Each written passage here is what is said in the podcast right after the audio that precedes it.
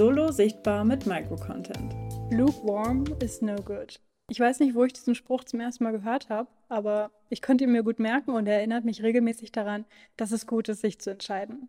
Wenn wir etwas halbherzig machen, dann führt das nicht unbedingt zu Ergebnissen oder zu den besten Ergebnissen. Dafür gibt es sicher in vielen Bereichen des Lebens gute Beispiele, aber das bezieht sich natürlich auch auf Content. Bei Content und Social Media sehe ich, dass viele Leute das nur halbherzig machen. Sie posten zum Beispiel unregelmäßig oder sie posten nur, wenn sie gerade einen großen Launch haben und dann lassen sie wieder monatelang nichts von sich hören. Entweder weil sie vielleicht nicht wirklich Lust haben auf Social Media oder weil sie vielleicht wirklich ausgebrannt sind und einfach zu viel Energie reingesteckt haben und jetzt so gar keinen Bock mehr haben, noch irgendwas zu posten. Auch auf inhaltlicher Ebene kann Content lauwarm sein. Zum Beispiel, wenn man sich nicht wirklich traut, mal eine Stellung zu beziehen und eine klare Haltung zu zeigen. Oder wenn man Angst hat, zu viel zu verraten mit seinem Content und denkt, aber wenn ich darüber rede öffentlich, dann bucht ja keiner mehr mein Coaching. Wenn man jetzt seinen Content nicht lauwarm gestalten möchte, sondern sich entscheiden möchte, dann sehe ich zwei Möglichkeiten. Möglichkeit eins ist, du nutzt Content nur, um ein Lebenszeichen zu senden. Das eignet sich, wenn du vielleicht eh nicht sonderlich aktiv bist bisher in den sozialen Netzwerken und auch nicht wirklich Lust drauf hast. Wenn es aber Leute gibt, die dadurch auf dich aufmerksam werden, zum Beispiel, weil jemand anders dich verlinkt und deinen Account oder weil du viele Empfehlungen bekommst und Leute sich dann angucken wollen, hm, wer ist das denn? Was ist das denn für eine Person? Möchte ich mit der zusammenarbeiten? In dem Fall würdest du dein Profil so gestalten, dass es aussagt, hey, ja, ich bin ein echter Mensch, aber ich bin hier nicht sonderlich aktiv. Ich konzentriere mich lieber auf mein Business. Oder ich bin auf einem anderen Kanal aktiv. Geh doch dorthin, um mehr über mich zu erfahren.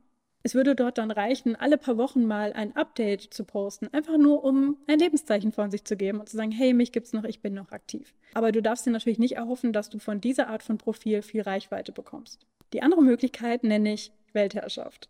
Natürlich nicht richtig Weltherrschaft, sondern Content-Weltherrschaft. Content World Domination. Das heißt, in deiner Nische, in deiner Branche, in deinem Thema bist du die Person, an der man nicht vorbeikommt. Man wird beim Googlen auf dich stoßen. Man wird beim Hören von Podcasts deine Stimme hören. Und man wird beim Scrollen immer wieder deine Beiträge sehen. Dafür brauchst du Content, sowohl in hoher Quantität als auch hoher Qualität. Und das ist viel Arbeit, ja, das will ich gar nicht schön reden, aber dadurch kann Content für dich zu einer krassen Inbound-Maschine werden, sodass die Leute zu dir kommen und du keinerlei Kaltakquise oder andere Marketingmethoden, die nicht zu dir passen, mehr machen musst. Wenn die Kundinnen und Kunden zu dir kommen, weil sie vorher deinen Content konsumiert haben, dann kennen sie dich schon, dann haben sie schon ein Gefühl für dich bekommen. Dann wissen sie schon, nach welchen Methodiken du arbeitest, wie du tickst. Und vielleicht können sie sich sogar auf irgendeiner persönlichen Ebene mit dir verbinden, weil du vielleicht etwas über dein Hobby erzählt hast oder deinen süßen Hund in deiner Instagram-Story gezeigt hast. Auf diese Weise sparst du Zeit im Sales-Prozess, weil du diese Leute dann nicht mehr überzeugen musst, weil du ihnen nicht mehr erklären musst, wie du arbeitest und weil du ihnen nicht mehr deine Angebote erklären musst, sondern sie kennen das schon. Sie kennen das schon durch deinen Content und im besten Fall wollen Sie dann vielleicht nur noch den Termin klären oder was anderes organisatorisches. Weltherrschaft klingt ziemlich brachial, ich gebe es zu. Aber ich bin der Meinung, dass man Content-Weltherrschaft in vielen Branchen relativ einfach erreichen kann.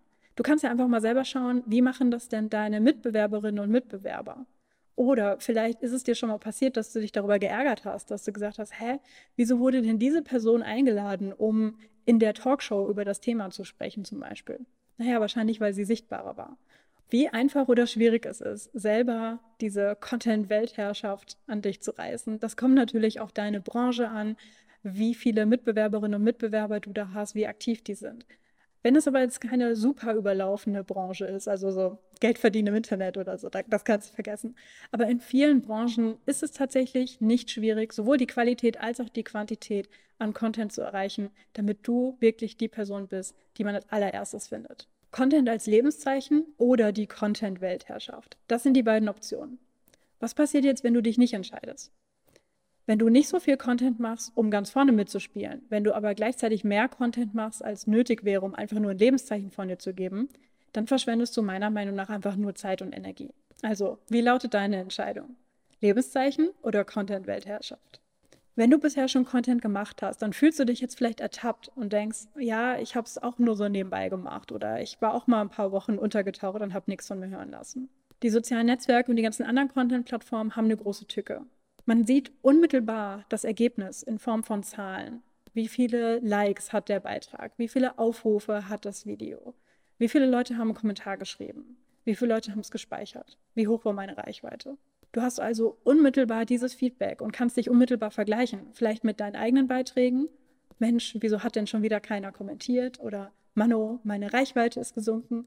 Aber natürlich auch mit den Beiträgen von anderen Personen. Die wirklichen Ergebnisse für dich und dein Business, die kommen aber in der Regel viel, viel später. Und die lassen sich in der Regel auch nicht so gut in Zahlen fassen, wie eben die Likes und Aufrufe und Followerzahlen, die uns die sozialen Netzwerke so bereitwillig zur Verfügung stellen.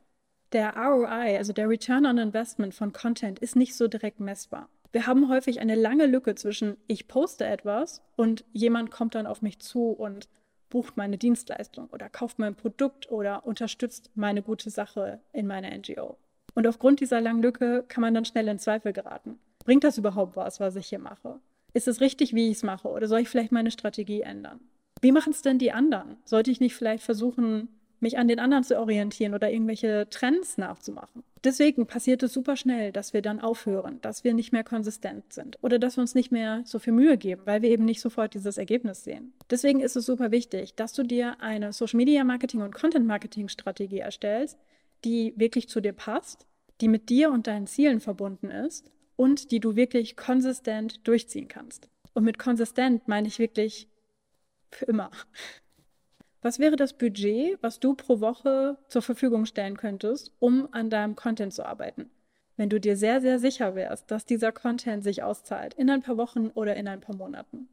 Wie wäre es mit drei Stunden pro Woche? Denkst du, das ist realistisch? Ich persönlich glaube, dass drei Stunden pro Woche ausreichen, um als Solopreneurin oder sonst wie Solo-Marketing verantwortliche Person eine solide Content- und Social-Media-Strategie auf die Beine zu stellen. Und wenn du mehr Zeit hast, wunderbar, dann kannst du auch mehr machen. Möchtest du mehr über den 3-Stunden-Plan erfahren? Dann schau dir meinen Online-Kurs an, mit dem du deine eigene Microcontent-Strategie entwickelst. Der 3-Stunden-Plan ist Teil vom letzten und fünften Kapitel, wo es um Microcontent-Workflows geht. Gehe auf microcontentplaybook.de slash Strategiekurs und wenn du möchtest, kannst du sofort loslegen. Du musst nicht warten, bis es einen Launch gibt. Was ist denn eigentlich mit der Zielgruppe? Es gibt in der Kommunikationsbranche so einen Running Gag. Unsere Zielgruppe sind alle. Oder wir wollen jeden erreichen. Das führt bei Kommunikationsprofis ungefähr genauso zu einem Augenrollen wie die Frage, können wir das Logo größer machen? Unternehmen haben natürlich häufig die Perspektive, dass sie nicht einschränken wollen, wer dann ihr Produkt kauft oder wer ihr Angebot in Anspruch nimmt, sondern natürlich ist es klar, dass die erstmal grundsätzlich alle erreichen wollen. Aber natürlich auch bei sowas wie einer NGO oder einem Verein, wenn die sich für etwas einsetzen, wenn die Aufmerksamkeit auf etwas lenken möchten, klar ist denen auch wichtig, dass sie eine möglichst große Reichweite erzielen. In der Kommunikation gilt normalerweise die Regel, dass man sich wirklich erstmal Gedanken macht über die Zielgruppe damit man den Content auf diese Zielgruppe zuschneiden kann. Die Idee ist, je besser ich den Content zuschneiden kann auf eine Zielgruppe, desto besser fühlt diese Person sich angesprochen und ist dann offen dafür, sich diese Kommunikationsmaßnahme genauer anzugucken. Also den Post zu lesen, das Video zu gucken und so weiter. Um Content auf Zielgruppen zuzuschneiden, erstellt man Personas. Man macht sich Gedanken, wie ticken diese Leute, was interessiert sie und was sind ihre Pain Points, damit man dann mit dem eigenen Angebot diese Pain Points ansprechen und lösen kann. Man macht sich Gedanken am Reißbrett oder man führt Interviews und wertet Daten aus, um dann am Ende diese eine Zielgruppe zu haben, die man ansprechen kann. Ich will nicht sagen, dass das nicht funktioniert. Ja, das funktioniert, vor allem wenn man eben ein Angebot hat, was auch sehr auf eine Zielgruppe zugeschnitten ist. Aber ich bin nicht so Fan von dieser Herangehensweise, beziehungsweise ich glaube, dass es noch eine andere Herangehensweise gibt. Und vielleicht fühlt es sich für dich auch befremdlich an. Vielleicht hast du auch schon mal irgendwo den Tipp gelesen, dass du Content machen sollst, wo du die Probleme deiner Zielgruppe ansprechen sollst und dann die Lösung anteasern, aber nicht richtig versprechen sollst. Denn das wirkliche, die wirkliche Lösung, die wird dann ja erst stattfinden, wenn man dein Produkt kauft, wenn man dein Coaching bucht, wenn man deinen Online-Kurs macht, was auch immer.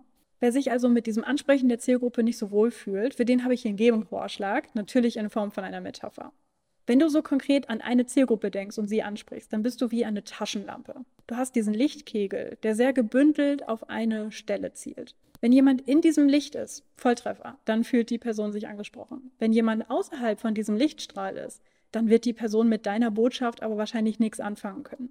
Mir geht es zum Beispiel so, wenn ich einen Post sehe oder eine Werbeanzeige, wo ich direkt angesprochen wird, werde und wo jemand sagt, hey, suchst du nach der perfekten Leine für deinen Hund? Ich habe keinen Hund, nein, ich suche keine Leine, natürlich fühle ich mich nicht angesprochen.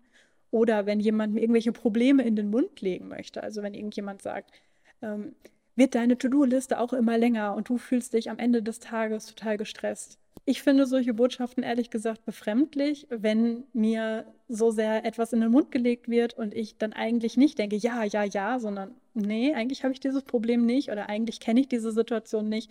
Die andere Herangehensweise ist, wie ein Leuchtturm zu agieren. Sei ein Leuchtturm. Ein Leuchtturm strahlt nicht gezielt einen Punkt an, sondern ein Leuchtturm strahlt von sich heraus in die Ferne. Der Leuchtturm gibt Orientierung und sagt, hier bin ich. Und es gibt Leute, die wollen den Leuchtturm dann gezielt umschiffen. Und es gibt Leute, die wollen zu diesem Leuchtturm hin. Der Leuchtturm ist der Punkt, von dem sie sich angezogen fühlen und wo sie dann hingehen. Wenn ich also sage, sei ein Leuchtturm, dann meine ich damit, schau, was deine eigenen Themen sind, was deine eigenen Botschaften sind. Sprich nicht nur deine Zielgruppe an und ihre Probleme oder Wünsche, sondern dreh es um und sprich über das, was für dich wichtig ist, was dich bewegt, was dich umtreibt, wo du vielleicht eine unpopular Opinion hast, wo du eine Erfahrung gemacht hast, die du teilen möchtest. Und wenn du das teilst, wie ein Leuchtturm, dann schaust du nicht, wen genau du erreichen möchtest, sondern du gibst einfach aus dir heraus und schaust dann, wer sich davon angezogen fühlt und wer dann auf dich zukommt, weil für diese Person diese Botschaft die richtige ist.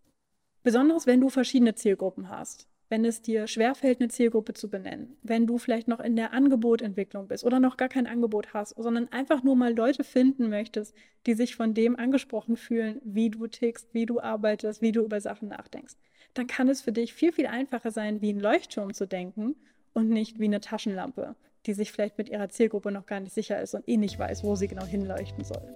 Wie sieht es denn bei dir aus? Weißt du schon genau, wen du ansprichst? Oder findest du die Idee, wie ein Leuchtturm erstmal in die Ferne zu strahlen, sympathischer? Egal wie du dich entscheidest.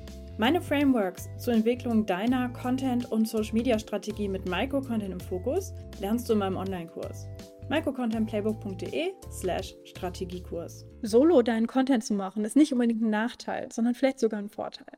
Vielleicht hörst du das alles und denkst, ja, das klingt ja irgendwie cool, aber ich weiß gar nicht, wie ich das alleine schaffen soll. Ich bin ja alleine. Um das zu wuppen, bräuchte ich ein Team oder eine Agentur und dafür habe ich nicht das Budget oder so wichtig ist mir Content dann doch nicht. Ich bin der Meinung, dass du deinen Content auch alleine rocken kannst. Die Vorteile dabei sind, dass du kompromisslos das machen kannst, wonach dir der Sinn steht, was du für richtig hältst, woran du Spaß hast oder was dich inspiriert. Du kannst flexibel sein, du kannst flexibel auf neue Trends reagieren, auf Dinge, die sich in deinem Angebot, in deiner Branche, in deinem Markt verändern. Und du kannst schnell handeln. Du musst nicht erst warten, bis irgendjemand Zeit hat, die Idee mit dir umzusetzen, sondern theoretisch kannst du heute eine gute Idee haben und sie morgen schon veröffentlichen und dabei der 72-Stunden-Regel Folge leisten. Eine Agentur anzuheuern oder ein Team zu haben, das klingt natürlich verlockend, aber du musst dir dabei im Klaren sein, dass es nicht automatisch heißt, dass dann auch doppelt so viel Output entsteht, wenn doppelt so viele Leute dran arbeiten oder dass die Ergebnisse doppelt so gut sind. Denn wenn mehrere Leute dabei beteiligt sind, dann heißt das auch automatisch, dass Zeit verschwendet wird durch Meetings, durch Abstimmungen, durch Briefings, dass viel Verwaltungsaufwand entsteht, dass man vielleicht dann einen Kompromiss macht, weil die eine Person A und die andere Person B sagt und man dann am Ende bei C landet, wo du selber einfach das hättest machen können, was du selber für richtig hältst. Klar, wenn du einen krassen Imagefilm produzieren möchtest oder den nächsten Hollywood-Blockbuster, dann schaffst du das nicht alleine, sind wir realistisch. Aber wenn es darum geht, solides Content-Marketing zu machen, als Solopreneurin oder als kleines Unternehmen, als kleine NGO, als kleiner Verein, dann schaffst du diesen Kern auch alleine. Und das heißt ja nicht, dass du alles alleine machen musst. Dieses Video nehme ich gerade auch nicht alleine auf. Da steht auch jemand hinter der Kamera und achtet darauf, dass ich im Fokus bin.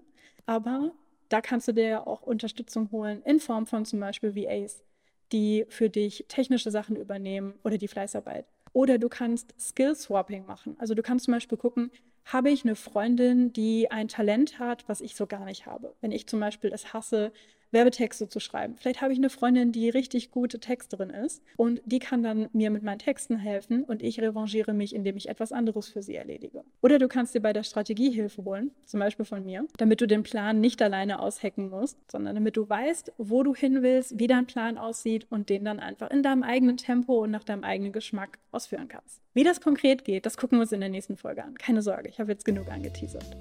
Das war Teil 3. Im vierten und letzten Teil dieser Staffel gucken wir jetzt nochmal ganz konkret auf Microcontent und wie es dir helfen kann, sichtbar zu werden, auch solo.